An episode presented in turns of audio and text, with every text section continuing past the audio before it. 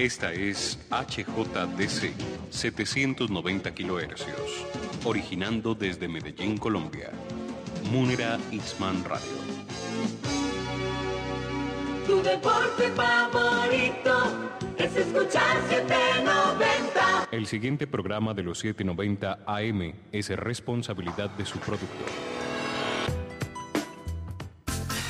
Finanzas, indicadores, cifras, tecnología, entrevistas, educación. El informativo con el resumen de los hechos y noticias económicas más importantes de la presente semana. Magazine económico y empresarial. Todos los viernes de 8 a 9 de la mañana por los 790 de Munera Itzman Radio. Una presentación de Aldave y su producto Administración Empresarial Personalizada.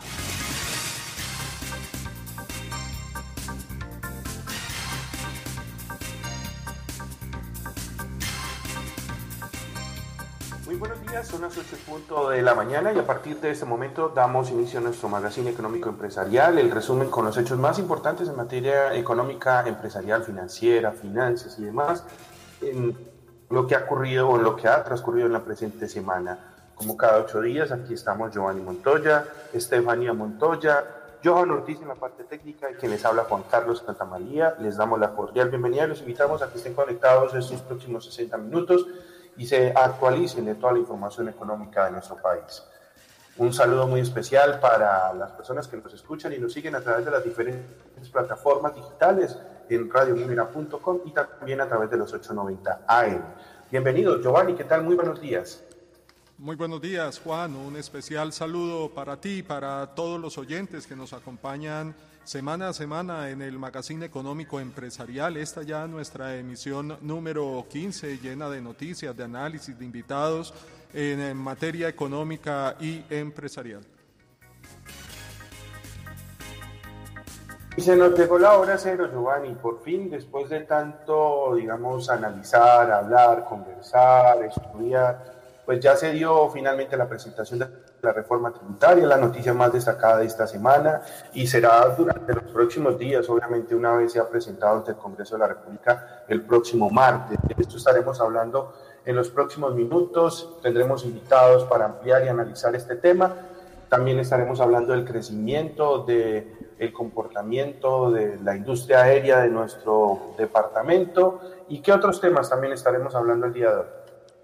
Juan, un tema muy, muy, pero muy importante, la producción manufacturera, los datos de la producción manufacturera, de la ocupación informal y de los sectores de turismo, particularmente la hotelería, pues información variada, pero definitivamente prima dentro de esta información todo lo que tiene que ver con esa nueva propuesta de reforma tributaria que fue dada a conocer durante la presente semana. Y también, digamos que se conocieron los datos del comportamiento del sector comercial e industrial durante el mes de mayo. Ya notamos allí, obviamente, cómo el paro le factura a este sector y aunque si bien se presentan crecimientos en relación con el año pasado, pues está sino el año para comparar, realmente es con el 2019 y allí sí se presentan unas disminuciones importantes y es allí donde nosotros hemos llamado la atención sobre cómo ese tipo de manifestaciones inclusive afectaron mucho más que la misma pandemia, Giovanni. Sí, indudablemente, Juan, una situación de, alta complejidad, pero tendremos que ampliar y tendremos que revisar esta información con mayor detalle a lo largo de esta emisión, eh, que será, como ya lo mencionaste, bastante variada en materia informativa. Así es, recuerde que hoy más que nunca es fundamental mantener nuestros espacios ventilados con un aire renovado y fresco. La empresa 21 grados es el mejor aliado. 21 grados especialistas en diseño, suministro, instalación, montaje y mantenimiento de sistemas de aires acondicionado, extracción y ventilación. Llámenos a los teléfonos 444-6292 y 311-613-6547. 21 grados aire para toda la vida.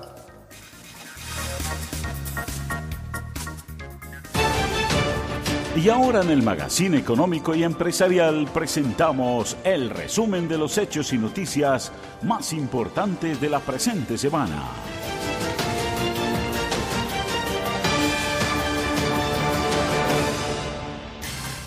A las 8 de la mañana, 4 minutos, espere nuestra emisión la explicación, una ampliación sobre cuáles son los ejes centrales de la tercera reforma tributaria del gobierno de Iván Duque. Y como lo mencionábamos, la producción manufacturera creció 8.6% anual en mayo, pero cayó 20.1% frente a 2019. La proporción de ocupados informales en el país ya ocupa un 47,4%, casi la mitad de los colombianos. Esto lo informó el DANE en esta semana. De otro lado, los resultados de las encuestas de servicio y de alojamiento del DANE arrojan resultados alentadores para ambos sectores. Luego de la visita del presidente de la República, el gobernador de Antioquia, el alcalde de Medellín y otras entidades de Tuango, se conoció que la inversión total de esta mega será de 18,3 billones de pesos, según una actualización por parte de EPM. Finalmente, eh, la venta de vivienda nueva creció 43% para el primer semestre con 112.995 unidades. Esperen la ampliación de estos y otros temas en los próximos minutos. Hacemos una pausa. Regresamos con el Magazine Económico Empresarial. Sabemos que hoy, más que nunca, es fundamental mantener nuestros espacios ventilados, con un aire renovado y fresco. 21 grados es nuestro mejor aliado. Somos especialistas en el diseño, suministro, instalación, montaje y mantenimiento de sistemas de aire acondicionado, extracción y ventilación. No hay mejor momento que hoy para respirar el mejor aire. Contáctanos en el 444-6292 o al 311-613-6547. 21 grados Aire para la Vida, 444-6292 o 311-613-6547.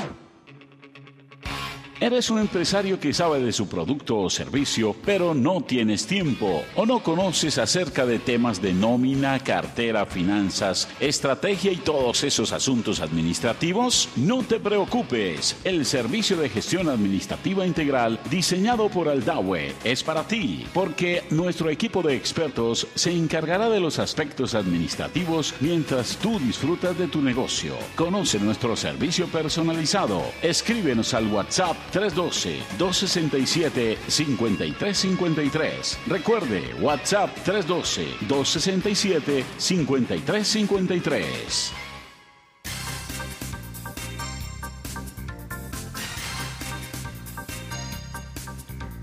Bueno, Giovanni, como decíamos al comienzo del programa, vamos a dedicar unos buenos minutos a tratar de ocultar un poco y también a analizar un poco lo que es la propuesta de reforma tributaria presentada esta semana por el presidente de la República y por el ministro de Hacienda, eh, quienes nos dieron a conocer cuáles son los ejes principales, aunque ya muchas cosas se habían adelantado.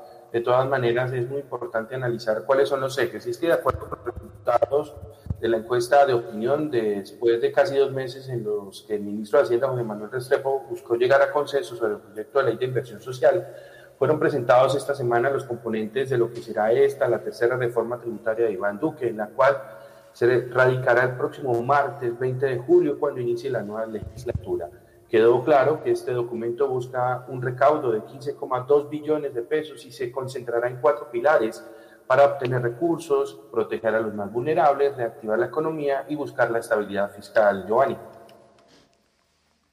Efectivamente, Juan, eh, lo interesante que tiene esta reforma es que luego de la agitación social que generó la reforma que presentó el exministro Alberto Carrasquilla, uno de los puntos en los que se enfocó el nuevo jefe de cartera fue no afectar a la clase media, así en línea con algunas de las propuestas que plantearon la Asociación Nacional de Industriales y el Consejo Gremial Nacional. Tres de las fuentes de recursos del nuevo articulado provendrán de lo que se ha denominado la solidaridad empresarial, Juan. Y es que, como hemos explicado en otros espacios, también se dio a conocer que justamente a esa solidaridad eh, empresarial que acabas de mencionar, es que el 60% de este recaudo recae en el sector empresarial. Y eh, pues finalmente Esto es un, punto que llama la atención. También hay un 40% de este recurso que en este caso estará focalizado en una línea, en lo que tiene que ver la austeridad del Estado y por el otro lado en darles herramientas a la DIAN especialmente para que pueda atacar o luchar frontalmente contra la evasión. De esta manera, pues allí se busca la financiación de esta propuesta, Giovanni. Y en este sentido hay que anotar que eh, como primer punto se mantiene un descuento del impuesto de comercio y avisos en 50% y no en 100%, como se planteaba la ley de crecimiento. ¿Qué quiere decir esto? Al momento de presentar su declaración de renta, las entidades pueden descontarse lo que han pagado de impuesto de comercio y avisos, comúnmente conocido como impuesto de industria y comercio. Eh, ahora solamente podrá hacerse un descuento del 50%. De alguna manera con esto se logra aumentar la base grabable y generar una mayor, un mayor recaudo, una mayor expectativa de recaudo para el eh, Estado, esta vez proveniente del aporte de las empresas. Se estima que con esta medida se lograría un recaudo de 3.9 billones de pesos. También en este informe dado a conocer esta semana se establece para las empresas una tarifa de 35% en el impuesto de renta corporativo. Es uno de los niveles más altos dentro de los países miembros de la, o, de la OCDE. Así lograrían también unos 6,7 billones de pesos adicionales. Por otro lado, se extenderá la sobretasa de renta de 3 puntos porcentuales al sector financiero. Por fin involucran al sector financiero y esta sobretasa eh, se extiende hasta el año 2025. Allí se espera un recaudo de 392 mil millones de pesos. Y en lo que mencionas, Juan, hay un aspecto que es muy, pero muy importante. Recordemos que en pasadas semanas el presidente de los Estados Unidos había iniciado una cruzada a nivel mundial para lograr un impuesto corporativo unificado. Esto significaba un impuesto para las empresas unificado, por lo menos en los países de la Organización para la Cooperación y el Desarrollo Económico, OCDE, el país que agrupa, o la organización más bien que agrupa a los países con mayores niveles de desarrollo y dentro de los cuales eh, Colombia logró su ingreso hace algunos eh, años y es que Estados Unidos, repito, buscaba un impuesto unificado del 20% para la, para la renta como impuesto corporativo en estos países. Colombia está proponiendo un 35%, casi el doble de lo que se proponía por parte de los Estados Unidos y esto en realidad es, eh, si se quiere, un eh, impacto importante para el sector empresarial del país.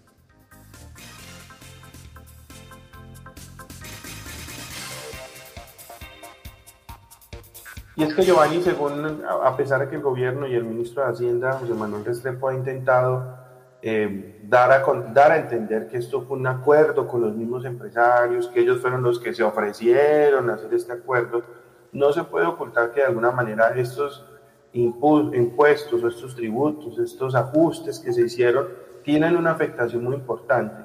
Eh, ayer eh, escuchábamos al ministro diciendo que sí ha ido a haber digamos, una forma de cubrir el, déficit fiscal, pero es que el déficit es más grande de lo que él está hablando. Y segundo, esto impuesto que usted acaba de señalar, de esa propuesta de unificación tributaria, eh, es muy, dentro de mi análisis, es poco atractivo para inversionistas extranjeros, porque ¿quién va a poner un recurso en donde solo por impuesto de industria y comercio le van a cobrar un 35%? O sea, y ya lo mencionamos, es uno de los porcentajes más altos, no solo de Latinoamérica, sino de los países que hacen parte del OCDE.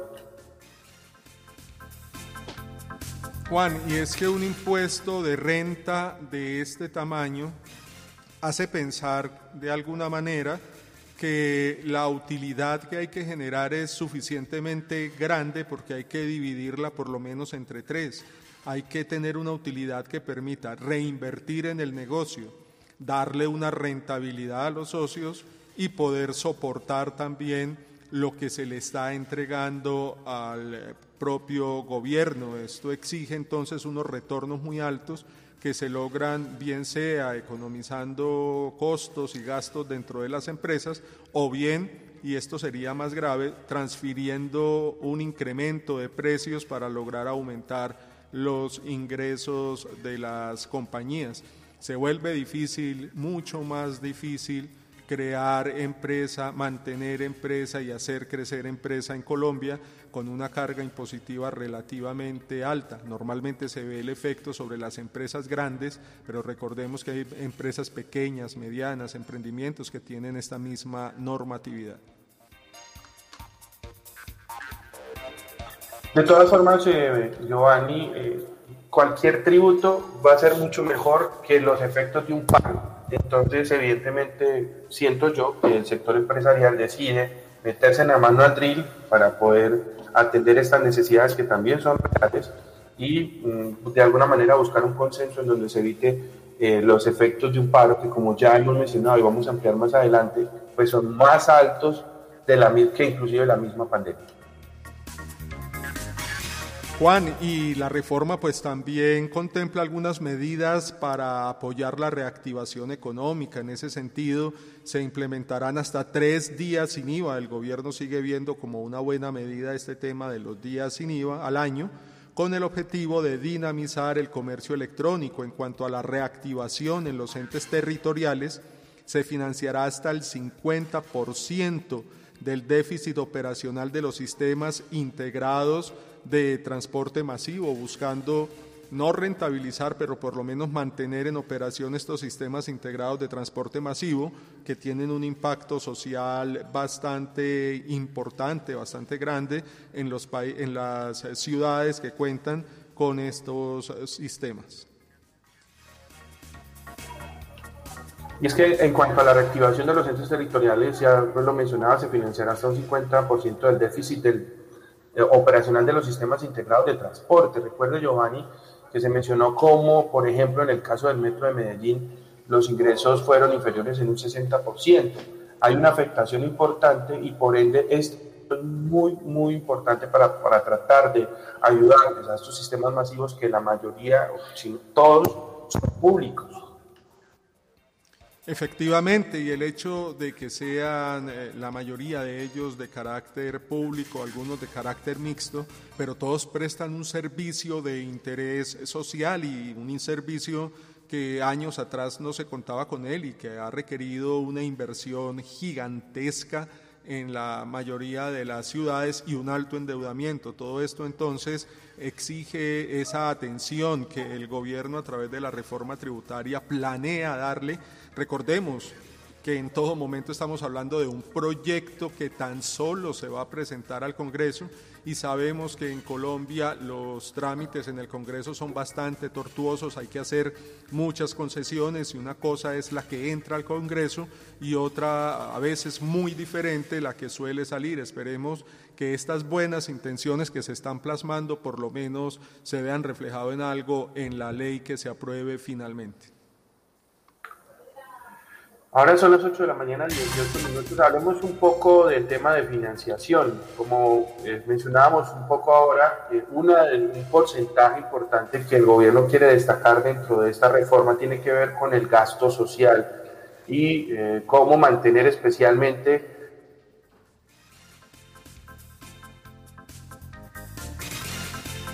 los programas. De, la idea del gobierno nacional es ampliar el plazo de este programa y una medida eh, justamente es que se transfiera de 160 mil millones de pesos, de, de perdón, 160 mil a 200 mil familias más. O sea, no solo es ampliar el tiempo del programa, sino ampliar también la base de personas beneficiadas. Con eso se alcanzaría un total de 3,3 millones de familias, es decir, un total de 9,8 millones de personas. También se invertirán 809 mil millones entre 2021 y 2022 con el fin de crear nuevos empleos para jóvenes. Esto es lo que se llama el empleo joven y también se destinarán, eso sí es una política permanente, no solamente va a ser por, por este periodo aproximado de dos años, 700 mil millones anuales para el programa Matrícula Cero en Educación Superior que beneficiará a 695 mil estudiantes de pregrado que viven en condiciones de vulnerabilidad. Giovanni, este es un elemento muy importante porque la excusa finalmente de la reforma es para tener estos programas.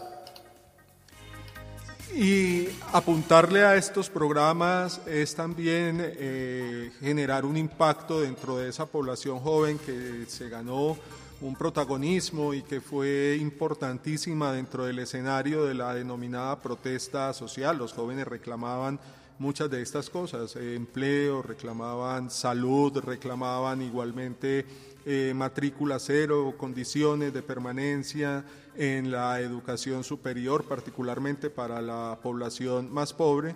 Y esto es lo que se pretende hacer con esta reforma. Recordemos, sí, que esto implica un gasto, un gasto muy importante y que por lo tanto eh, las cifras de impuestos que se planea recaudar y el, eh, digamos, mayor economía en los gastos por parte del Estado, pues son ejes fundamentales y casi que milimétricos para que se pueda cumplir este gasto social que se planea y que se ve con buenos ojos. Por último, analicemos, Giovanni, un elemento muy importante y tiene que ver con la sostenibilidad fiscal, y es que se espera que con esta reforma se empiecen a poner en orden las finanzas de la nación. Yo lo veo un poco muy, muy optimista, pero no tan realista.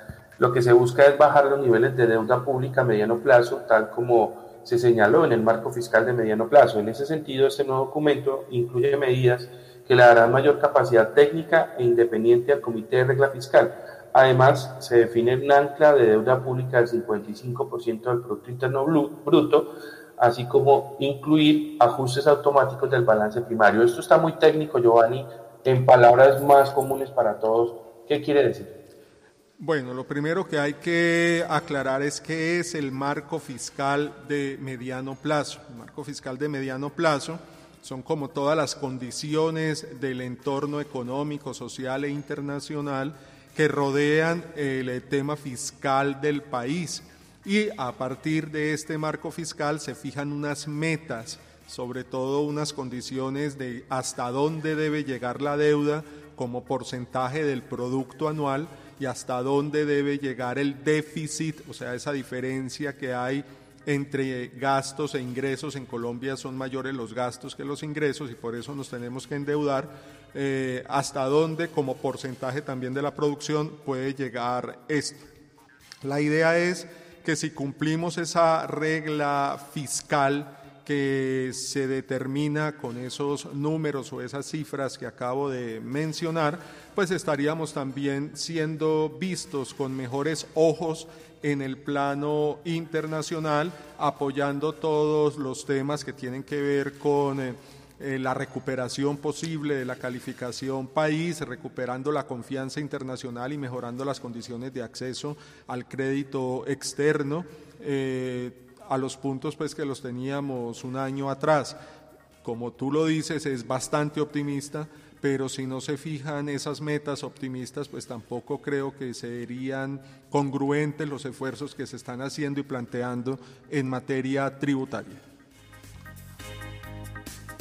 Sí, Giovanni, definitivamente, digamos, es lo que hay que hacer, ¿cierto? Eh, hay quienes consideran pues que estas medidas son muy cortoplacistas y que le corresponderá al nuevo gobierno eh, analizar cuáles son las decisiones de fondo que se deben tomar para poder justamente en materia de, del gasto fiscal y, y, el hueco que se tiene en esos momentos para atender todas las necesidades del país, pues eh, se pueda avanzar en esa materia. Así que vamos, Giovanni, a cambiar un poco de tema. Ya enseguida tendremos a nuestro invitado, eh, el profesor Mauricio eh, Bedoya, que nos va a estar acompañando eh, esta mañana y con él vamos a ampliar un poquito más estos temas. Por ahora, ¿le parece si conversamos un poco sobre el tema del de, el comportamiento en el mes de mayo de la producción manufacturera? Recuerde usted que mencionamos hace un momento que según el DANE entregó pues este informe y el mes de mayo pasó factura, todos los pagos factura a este sector y que a pesar de que se ve un aumento del 8,6% anual en la producción real de la industria manufacturera, pues si comparamos estas cifras con 2019 no están tan buenas, Giovanni. Juan, eh, en línea con lo que estás diciendo, el Departamento Administrativo Nacional de Estadística DANE publicó los resultados de la encuesta mensual manufacturera con enfoque territorial para el mes de mayo. En esta encuesta se evidenció que hubo un aumento del 8.6% anual, creció y es una buena noticia en la producción real de la industria manufacturera, pero las ventas del sector aumentaron 5.6% y el personal ocupado creció tan solo a una tasa de 3.9%. Son cifras, si se quiere, alentadoras, pero no podemos olvidar que todavía estamos por debajo de los niveles de la producción de 2019. Venimos recuperando terreno pero todavía no hemos llegado a esa meta, si se quiere, de tener la producción que teníamos en 2019.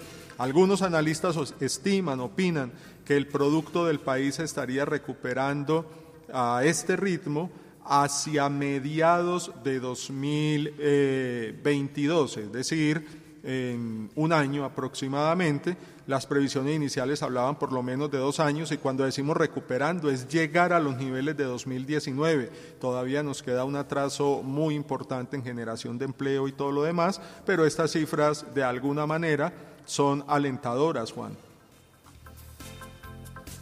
Sí, y también es importante mencionar, eh, Giovanni, que digamos, si analizamos de pronto por actividades económicas, los sectores que mostraron las mayores contracciones fueron a elaboración de azúcar y panela, cae un 87.7%, fabricación de papel y cartón cae un 33%, y la fabricación de jabones, detergentes y perfumes hacen lo propio con un 31.5%. Como mencionamos, si comparamos las cifras que se registran en ese mes de mayo del 2019 con el actual, la producción de la industria manufacturera cae en un 20%, las ventas reales del sector también caen en un 21% y la ocupación de personas en el sector se redujo un 4,9%. Este es el Magazine Económico Empresarial. Vamos a hacer una pausa y ya regresamos con nuestro invitado de la semana.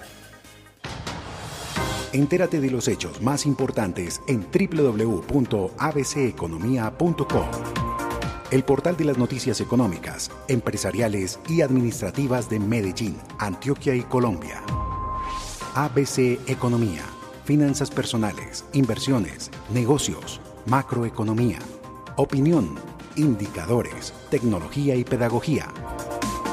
Recuerda www.abceconomía.co y síguenos en nuestras redes sociales.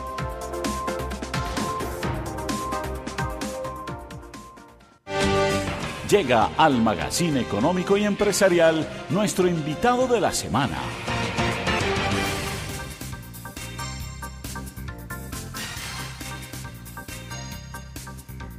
Son las 8 de la mañana, 27 minutos, 8.27, este es el Magazine Económico Empresarial y como lo mencionábamos, ya tenemos en línea nuestro invitado de esta semana, es Mauricio Alejandro Bedoya, él es profesor investigador, eh, también es eh, analista en temas económicos, hace parte de la Universidad eh, Luis Amigo y está con nosotros esta mañana, Giovanni, para que conversemos justamente, darle un poco de análisis complementario a lo que fue el inicio de nuestro programa en relación a la reforma tributaria.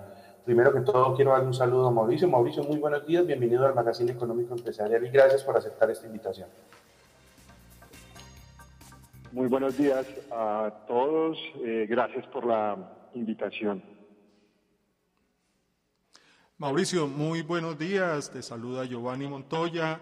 Hablando de esta reforma tributaria, la noticia de la semana y que seguramente, como lo hemos señalado, será la noticia de muchas semanas más, a veces es difícil hacer una calificación tácita, una calificación tan fuerte, pero ¿consideras que esta reforma es mejor, peor o igual que la que se presentó previamente y cuáles son las razones que te llevan a esa opinión? Bueno, buenos días, Giovanni.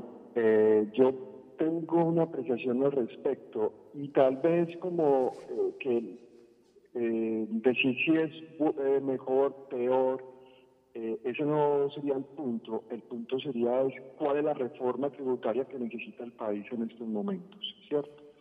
Entonces, sin lugar a dudas, en estos momentos en los que tenemos, digamos que, eh, unos problemas sociales demasiados agravados por aspectos relacionados pues, con la pandemia, para mí la reforma tributaria que acaba, digamos que, de socializar el gobierno nacional es una reforma que cumple con, de alguna manera, eh, las expectativas que se tienen para poder responder a los problemas de tipo social. ¿cierto? Que eh, a veces, digamos que eh, uno como economista quisiera solucionar todos los problemas económicos que tenemos en estos momentos, problemas de crecimiento, el problema que se está tocando ahorita relacionado con el déficit fiscal, pero a veces, digamos que también tenemos que irnos para el otro lado, que es el punto de vista social.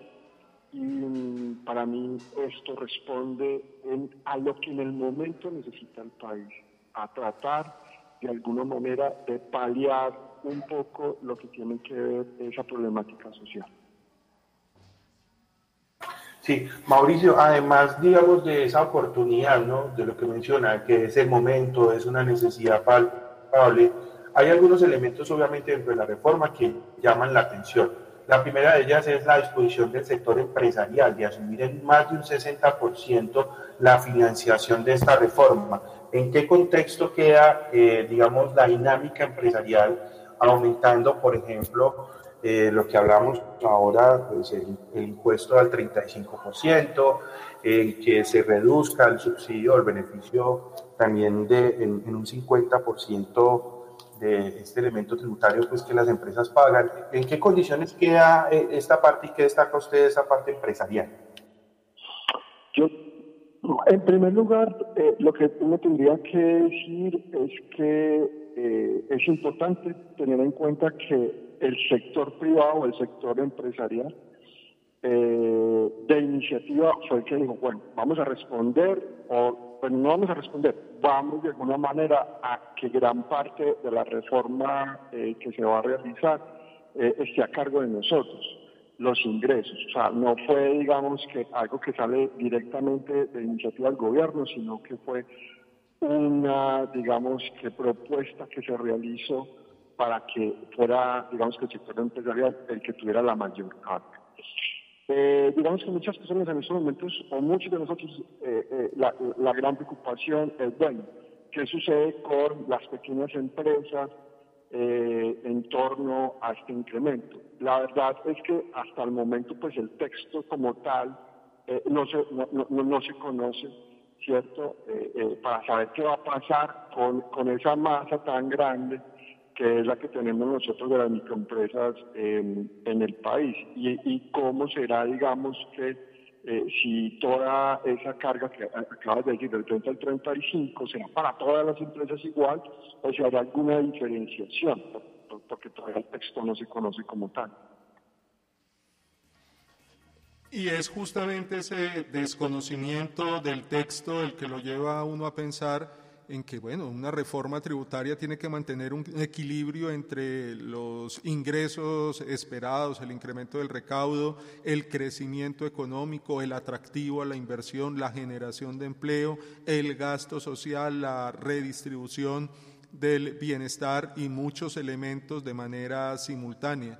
En ese nivel de complejidad que normalmente tiene una reforma tributaria, lo social es protagonista.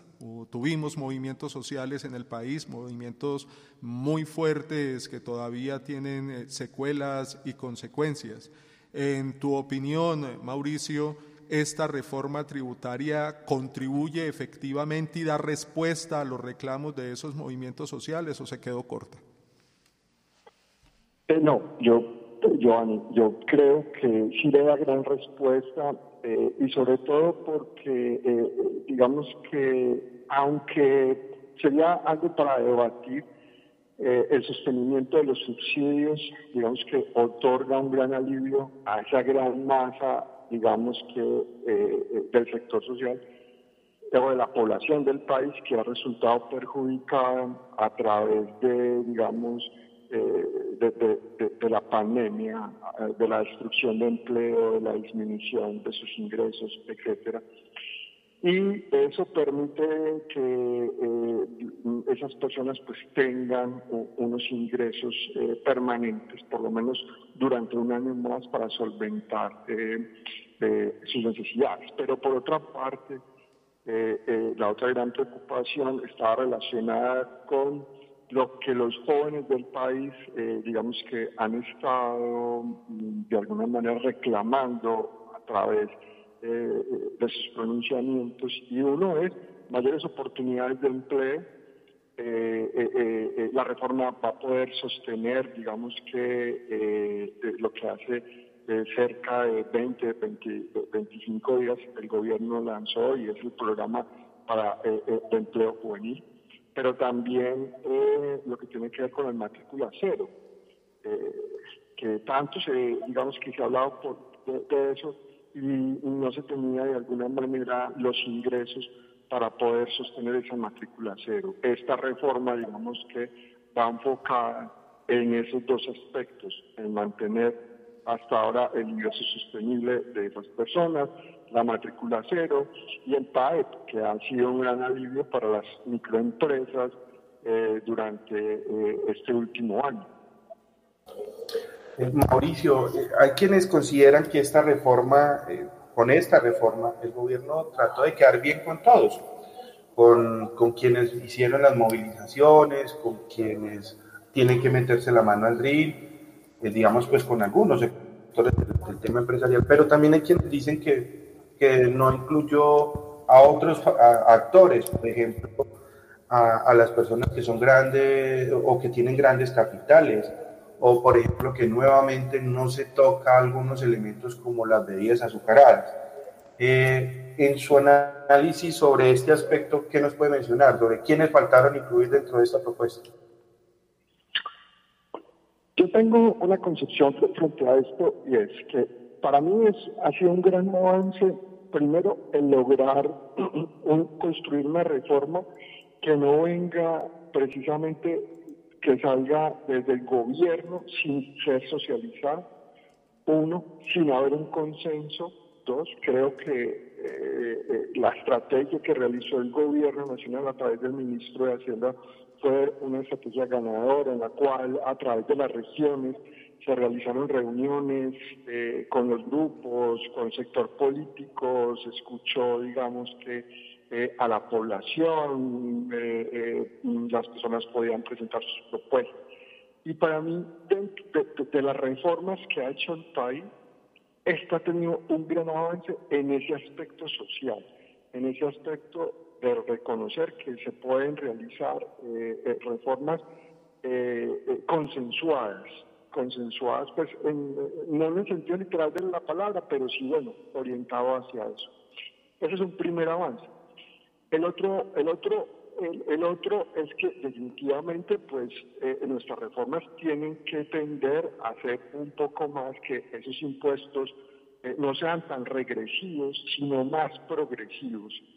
Es decir, como lo acabas de decir, eh, que las personas, pues, sobre todo aquellas que son jurídicas, las que tienen más capacidad de pago, pues eh, sean las que terminen pagando más.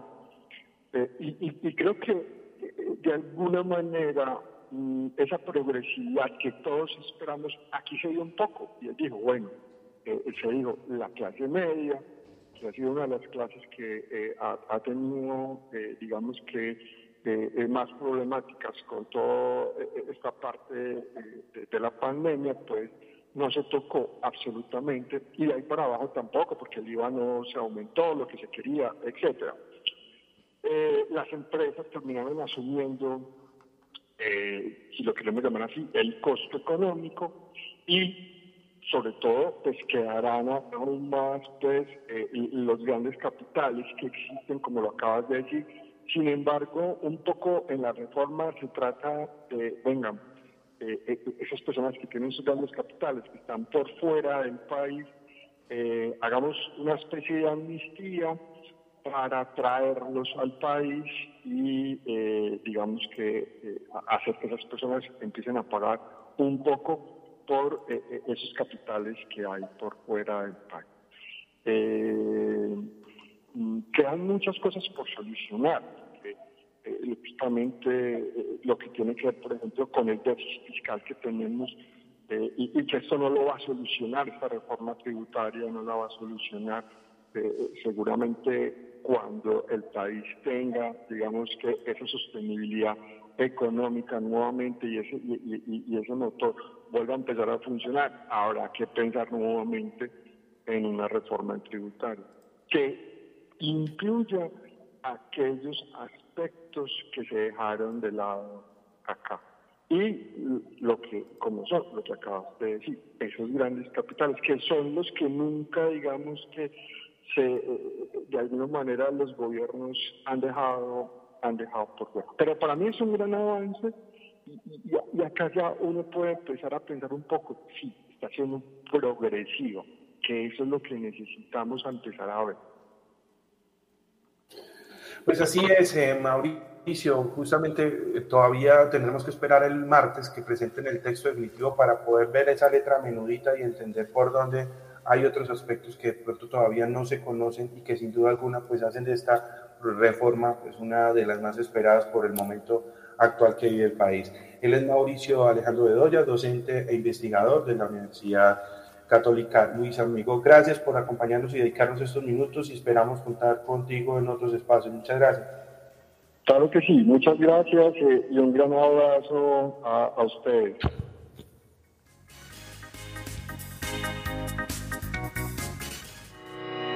La APP La Promo para comerciantes y compradores. Las mejores promociones cerca de ti. Puedes evaluar la efectividad de tu anuncio con el número de visitas, número de veces compartido, número de veces que fue guardado en la lista de deseos de los usuarios, número de visitas a tu página web, número de visualizaciones de la ubicación de tu negocio, la promo, las mejores promociones cerca de ti. 323-333-3493 www.lapromocondoblepcom APP La Promo. Sabemos que hoy, más que nunca, es fundamental mantener nuestros espacios ventilados, con un aire renovado y fresco. 21 grados es nuestro mejor aliado. Somos especialistas en el diseño, suministro, instalación, montaje y mantenimiento de sistemas de aire acondicionado, extracción y ventilación. No hay mejor momento que hoy para respirar el mejor aire. Contáctanos en el 444-6292 o al 311-613-6547. 21 grados Aire para la Vida, 444-6292 o 311-613-6547.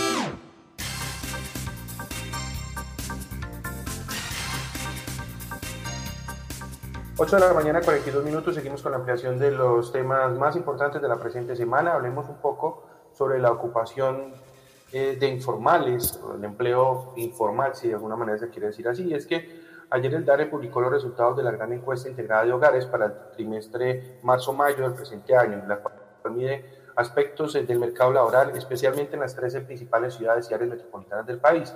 Según esta encuesta, la proporción de ocupados informales en las 13 ciudades y áreas metropolitanas fue del 47%, mientras que la proporción de hombres ocupados informales fue de 46,9%. Para el caso de las mujeres, esta proporción fue del 48,2%. Para el periodo de análisis, las ciudades y áreas metropolitanas que presentaron mayor proporción de informalidad fueron Cúcuta, Riohacha y Cincelejo. Las ciudades con menor proporción de informalidad fueron Manizales, Medellín y Bogotá. Giovanni, ¿sigue creciendo entonces el comportamiento de informales en el país y las mujeres las más afectadas? Siempre tendremos ese sesgo negativo que perjudica a las mujeres, efectivamente son las más afectadas, sigue creciendo y la propuesta y el reto más bien es no solo generar empleo, sino seguir generando un empleo de alta calidad, de alta estabilidad, que genere efectivamente bienestar para la población. Las cifras todavía nos ponen un reto y una vara muy alta en este sentido, tanto para las políticas públicas como para las privadas. 843. De otro lado, también el DANE informó que el comercio minorista y vehículos presentó una variación del 22,8% de sus ventas reales en mayo. Le fue muy bien a las ventas de vehículos. Esto en relación con el 2020. Sin embargo, pues siempre es muy importante tener en cuenta la referencia del año 2019. El personal de, de comercio que estuvo ocupado en este sector reflejó una caída del 1% en mayo de este año respecto al mismo mes del mes anterior. La encuesta de alojamiento también arroja el total, que en el total nacional los establecimientos hoteleros del país presentaron en mayo eh, un comportamiento positivo eh, variaciones de ingresos reales por encima del 796%. También en relación a los salarios per cápita, un crecimiento del 51,8% y una reducción del personal ocupado del 9,7%. En el ámbito nacional, el porcentaje de ocupación de los establecimientos en hoteles durante el mes de mayo fue del 25%, distribuidos por motivo de viaje en un 14%, para ocio en un 9 puntos 9,3 puntos porcentuales, para el tema de negocios 1,6 y para, por otros motivos que incluyen salud, de imprevistos de viaje, etcétera, eh, también tuvo un importante crecimiento. En las convenciones tuvo apenas un crecimiento del 0,3 puntos porcentuales. ¿Cuáles fueron las regiones con mejor comportamiento, Giovanni? Por regiones, San Andrés y Providencia, junto con la región Costa Caribe, conformada por Atlántico, Cesar, La Guajira y Magdalena, presentaron los porcentajes de ocupación más altos, con 51.6% y 28.5% respectivamente. En contraste, la región Pacífico, conformada por Valle del Cauca, Cauca, Nariño y Chocó, tuvo, eh, tuvo el menor porcentaje con 17.7%.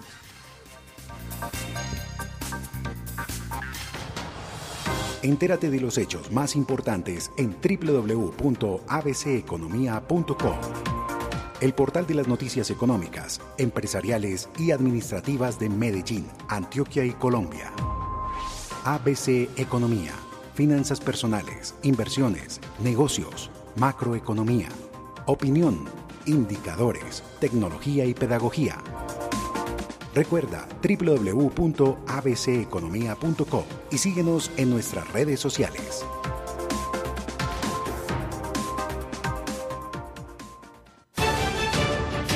Tendencias de monedas, materias primas, acciones, tasas de interés. Todo lo que necesites saber sobre los indicadores económicos lo encuentras en el Magazine Económico y Empresarial. Una presentación de ABC Economía, el portal de las noticias económicas y empresariales de Medellín y Antioquia. Visítanos en www.abceconomía.co. Y semana a semana el dólar de los Estados Unidos sigue siendo protagonista de los indicadores económicos. El día de ayer presentó una variación positiva de 13 pesos, dejando una tasa representativa del mercado para hoy de 3.809 pesos con 7 centavos. Hay que anotar que a esta hora el dólar de los Estados Unidos abre su cotización con un promedio de 3.798 pesos con 60 centavos, es decir, una ligera baja en relación con la TRM vigente para el día. Ayer se negociaron 907 millones de dólares. El euro cotiza a un dólar con 18, esto equivale a 4.498 pesos con 89 centavos para un aumento de 6 pesos con 24 centavos. Las materias primas de mayor importancia para el país operan con precios mixtos. El petróleo Brent cae un dólar con 45 hasta una cotización de 73 dólares con 31 centavos por barril. La onza de oro sube 5 dólares con 35, cotiza a 1.830 dólares con 35.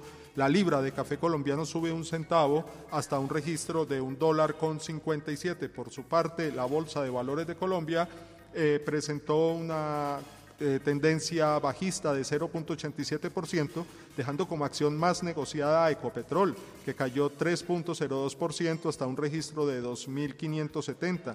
El mayor retroceso en la jornada fue para la Corporación Financiera Colombiana, Corfi Colombiana, que cayó 4.13%. El mayor ascenso para Construcciones El Cóndor, que subió 2.22%.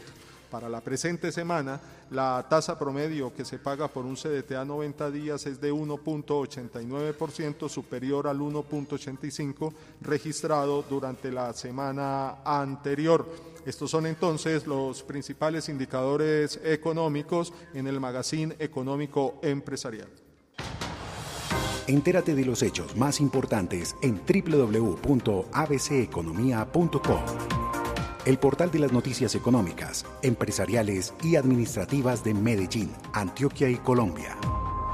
ABC Economía, finanzas personales, inversiones, negocios, macroeconomía, opinión, indicadores, tecnología y pedagogía. Recuerda www.abceconomía.co y síguenos en nuestras redes sociales.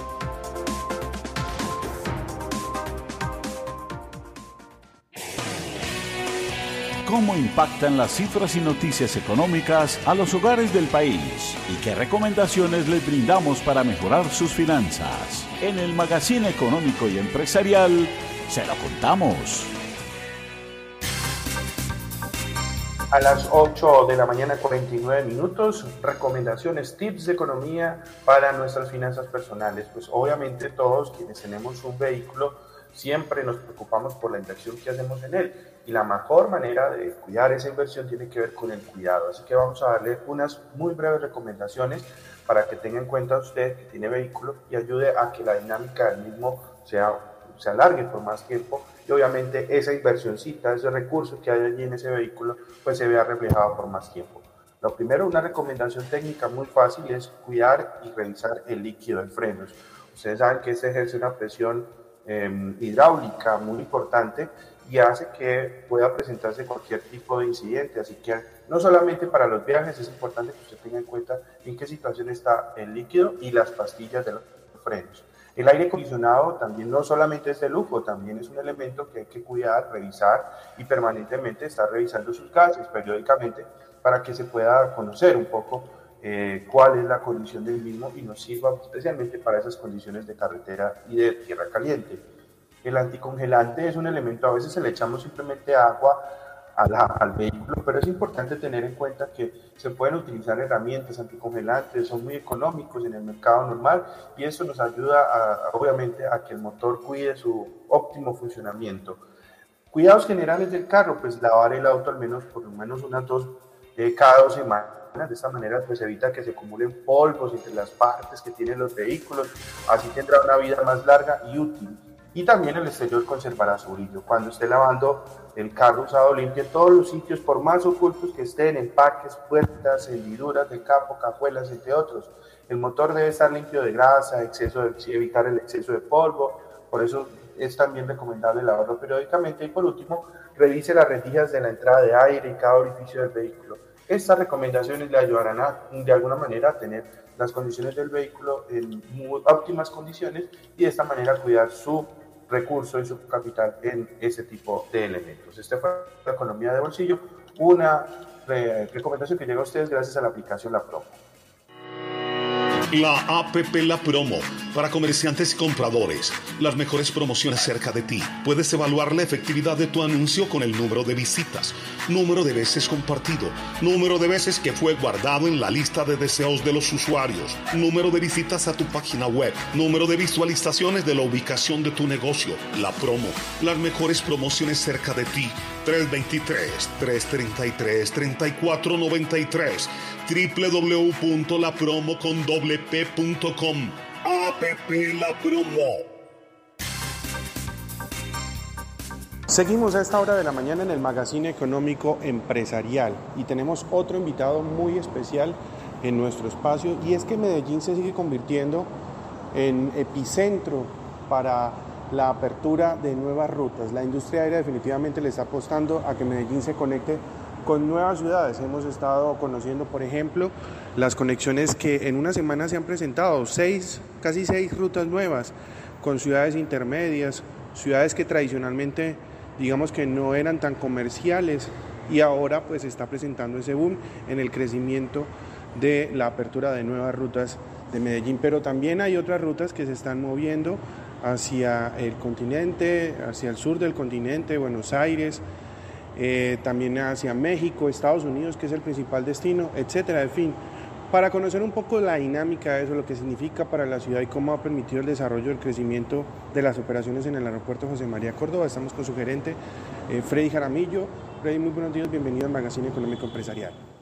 Sí, efectivamente, Juan, hemos tenido eh, un voto de confianza eh, de parte no solo de la industria, es bueno aclarar, sino también de todos los usuarios del terminal aéreo. En general, tenemos una reactivación muy importante, muy progresiva.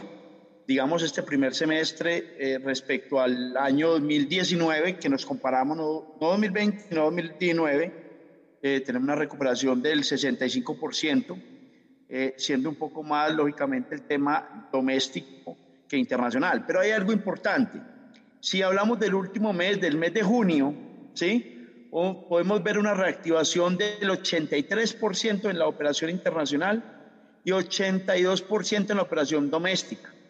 Eso es eh, un voto de confianza, ni me faltara, de, de, la industria. Hoy eh, vienen, eh, las aerolíneas vienen desarrollando diferentes proyectos de crecimiento en el Aeropuerto Internacional José María Córdoba, donde nos va a posibilitar seguir creciendo en la oferta de destinos y frecuencias para todos los usuarios de ese terminal aéreo. En, lo en operaciones directas tenemos ya eh, parte de nuestra, de nuestra estrategia, no solamente fuera de algunos temas de conexiones, pero con muy pocas paradas, pero también con operaciones directas. Esto nos va a ayudar a seguir creciendo en nuestra oferta de rutas y frecuencias nacional e internacional, Juan Carlos.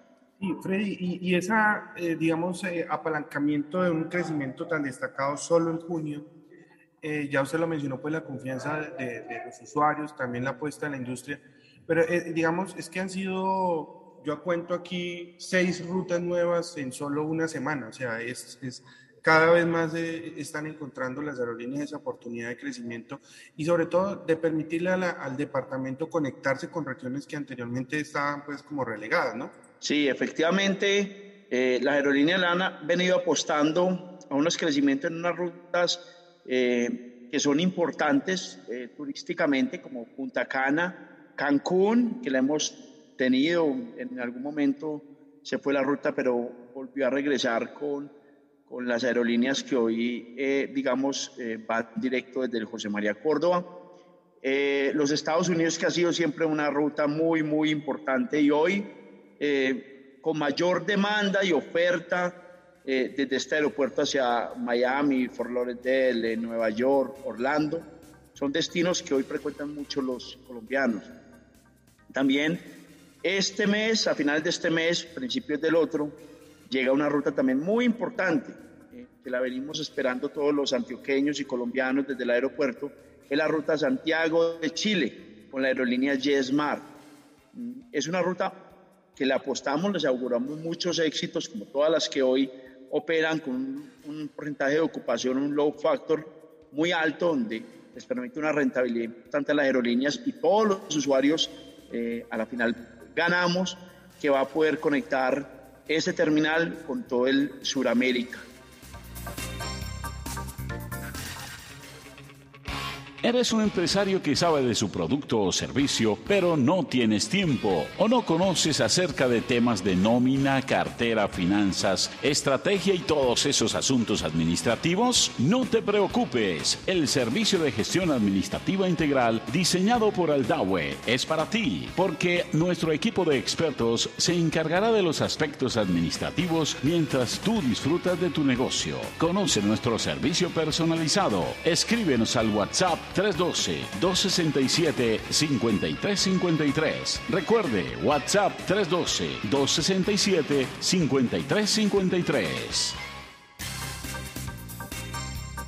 Bueno, Giovanni, ahí usted las buenas noticias por parte de la terminal más, eh, obviamente la segunda más importante del país, ese crecimiento de la industria aérea de nuestra ciudad y región. Y eh, bueno, esperamos que este año terminen en mejores estadísticas y cifras, porque las del año pasado obviamente apenas la, reactivación fue un poco tarde. Efectivamente, Juan, eh, también hay que anotar que esta semana, al cierre tendremos que estar atentos a la encuesta de pulso empresarial, a las importaciones, al indicador de seguimiento a la economía, a la encuesta nacional de tecnología de la información y la comunicación, a la encuesta nacional de uso del tiempo y al quinto reporte de la economía naranja. Bastantes noticias económicas durante la próxima semana. Y en materia de eventos, Giovanni, importante el cierre esta semana, el próximo domingo, de la Feria de las Dos Ruedas. Recuerdo usted que es un importante sector que le apunta mucho también al Producto Interno Bruto de nuestro país. En lo que tiene que ver con las motocicletas, esta semana se realizó la feria de manera virtual, combinó algunos elementos pues, presenciales y la próxima semana comienza también Colombia Moda más Colombia Tex, que es la feria de la industria de la moda más importante del país y también tendrá un componente presencial apuntando a la recuperación de grandes eventos en la ciudad y también tendrá el componente digital, así que estaremos también muy atentos al desarrollo de estos dos eventos. De esta manera llegamos al final, Giovanni, muchas gracias, feliz fin de semana. Feliz fin de semana, Juan Carlos, para ti y para todos los oyentes. Nos vemos la próxima semana. Gracias a ustedes por acompañarnos. Soy Johan Ortiz en la parte técnica, Estefanía Montoya en los contenidos y quienes habla Juan Carlos Santa María. Les invitamos en ocho días a este mismo horario. Feliz fin de semana para todos. Aquí termina el magazine económico y empresarial en los 790 de Munera Eichmann Radio. Los esperamos el próximo viernes a las 8 de la mañana para compartir la información económica y empresarial de todo su interés.